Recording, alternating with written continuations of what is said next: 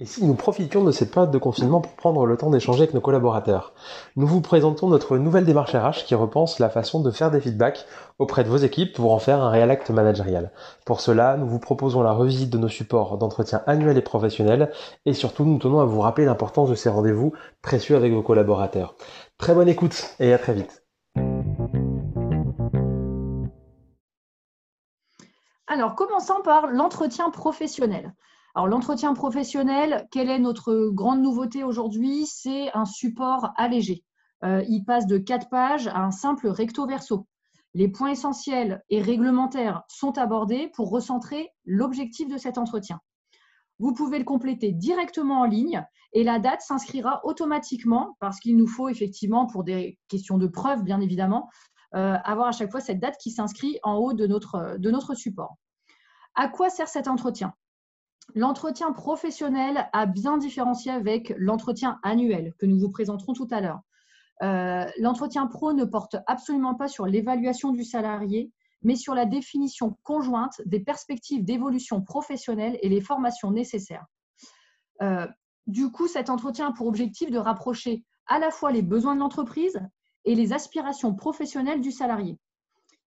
Il contribue au respect par l'employeur de son obligation de l'employabilité de ses salariés et il permet également euh, à l'employeur d'informer, de communiquer auprès de son salarié euh, des différentes informations relatives au CPF, à la VAE, etc.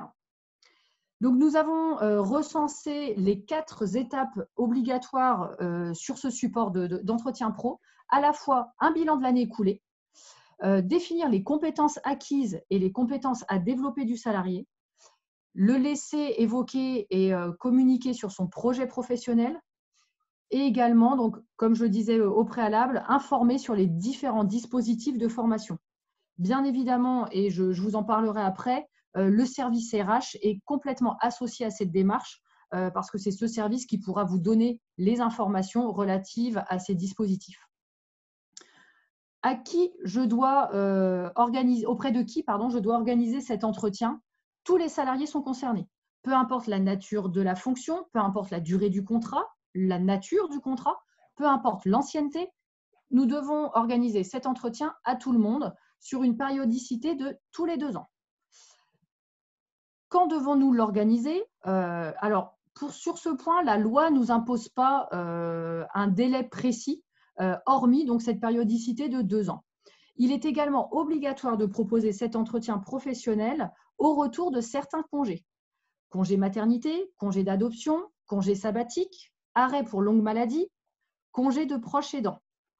Même si le salarié a bénéficié d'un entretien professionnel il y a moins de deux ans, nous sommes quand même obligés d'organiser à nouveau cet entretien. Donc ça, ce sont vraiment les euh, formalités obligatoires et réglementaires de cet entretien professionnel. Nous, euh, nous souhaitons insister aujourd'hui sur le fait que cet entretien va permettre euh, d'alimenter notre plan de formation, mais également de développer notre GPEC, gestion prévisionnelle des emplois et des compétences. C'est pourquoi cette partie, notamment sur les compétences acquises et à développer, est extrêmement importante, tant pour le manager, donc pour l'entreprise, que pour le collaborateur.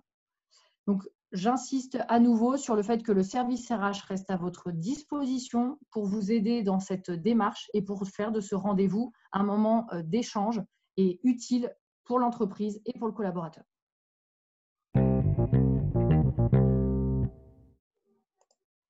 Bienvenue au procès de l'entretien annuel.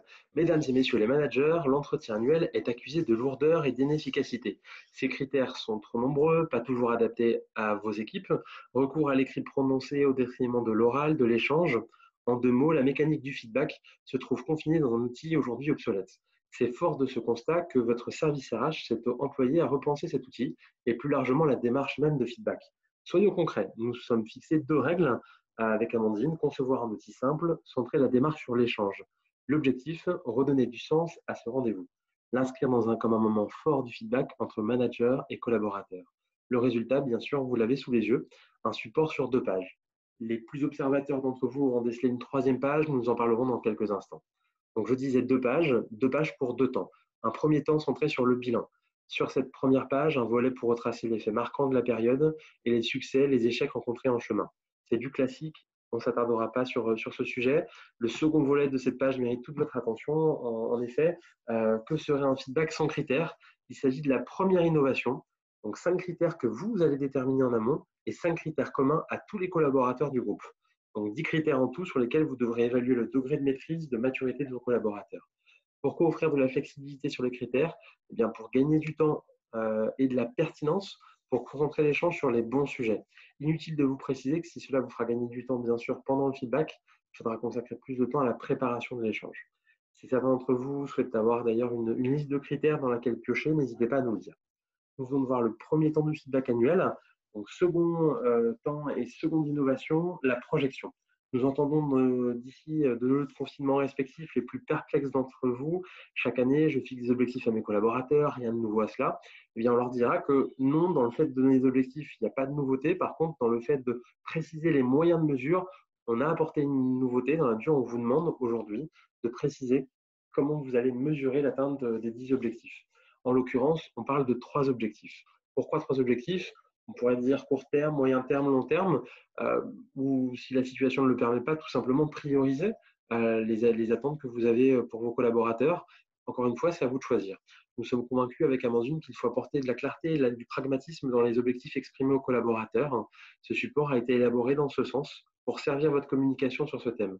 Nous reviendrons vers vous sur ce sujet passionnant dans une prochaine communication. Le second temps s'achève par une classique conclusion. Alors, comme nous expliqué, nous souhaitions repenser l'entretien annuel pour en faire un moment d'échange incontournable, mais pas le seul moment de feedback. Nous sommes convaincus que les collaborateurs ont besoin de feedback plus qu'une seule fois par an. D'abord pour éviter que le feedback annuel cristallise toutes les attentes du collaborateur et génère de la frustration. Ensuite, pour détecter et lever des freins plus tôt. Dès lors, comment on peut respecter les deux règles qu'on vous a énoncées plus tôt, à savoir rester simple et centré sur l'échange? Et voilà, ben, on lève le voile sur la troisième page de ce support, le check-in. Euh, l'idée, c'est simple, hein, c'est de formaliser certains moments d'échange avec euh, vos équipes en mettant à jour la complétion des objectifs du feedback annuel et évoquer les difficultés rencontrées. pour rester dans la simplicité, le document reprend intégralement tous les éléments du feedback annuel euh, sur la partie objectifs. Donc, vous n'aurez aucune saisie si ce n'est indiquer le pourcentage d'atteinte des objectifs. il faut le voir comme un outil complémentaire visant à améliorer le suivi au fil de l'eau. voilà, une nouvelle fois, la, fréquence qui, qui est sur ce, comment dire, sur cet outil de suivi, elle est vraiment euh, à la carte. C'est vous qui décidez quand est-ce que vous souhaitez faire un suivi avec vos collaborateurs. Voilà en synthèse que nous souhaitions vous partager sur cette nouvelle démarche. N'hésitez pas à nous partager vos retours et vos questions.